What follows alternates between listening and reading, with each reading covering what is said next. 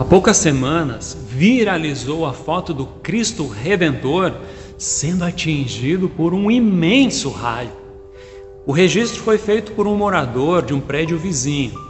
Ele conseguiu capturar, durante uma forte tempestade, o exato momento em que a descarga elétrica atingiu o topo da cabeça do Cristo. Olha, impressiona a fúria e o poder da natureza sendo descarregados em um só lugar. Sabem, observando essa imagem, logo me veio à mente a lembrança da cruz, a qual, sim, já é a tonalidade nesse tempo de Quaresma. Na cruz de Jesus, algo terrível foi descarregado em toda a sua força. O castigo de Deus, a fúria de Deus, a maldição. Tudo descarregado em Jesus. Assim nos diz, por exemplo, o texto bíblico de Gálatas, capítulo 3, versículo 13.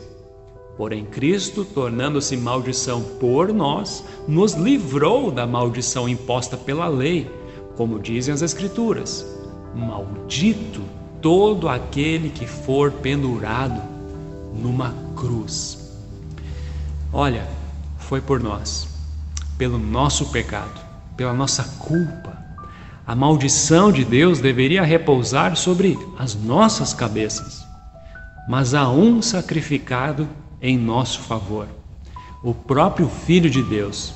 Ele recebeu em seus ombros o castigo que é meu e seu. Ao invés dos raios da ira de Deus caírem sobre as nossas cabeças, abre aspas, o Senhor castigou o seu servo fez com que ele sofresse o castigo que nós merecíamos. Fecha aspas, porque são palavras de Isaías 53, versículo 6. A cruz ganha o seu sentido pleno quando o túmulo vazio é enquadrado na cena.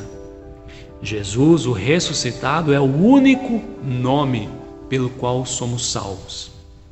Com Cristo, estamos debaixo da graça e da misericórdia de Deus protegidos da fúria do Senhor.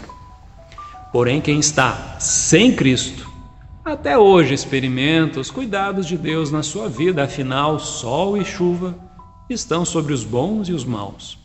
Mas chegará o dia do juízo, e como nos diz a palavra, quem não crer será condenado. Texto bíblico de Marcos 16, versículo 16. Crer. Essa é a diferença entre o ser salvo e o ser condenado.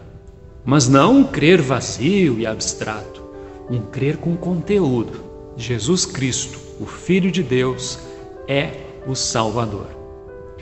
Então fica a dica: Jesus bebeu da ira de Deus para a salvação de todo aquele que nele crer.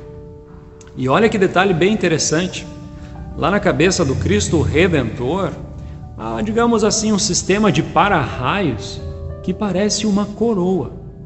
Nada mais justo lembrar que, com uma humilde coroa de espinhos, o nosso Salvador, ele recebeu a maldição que era para ser minha e sua. Creia, foi por você.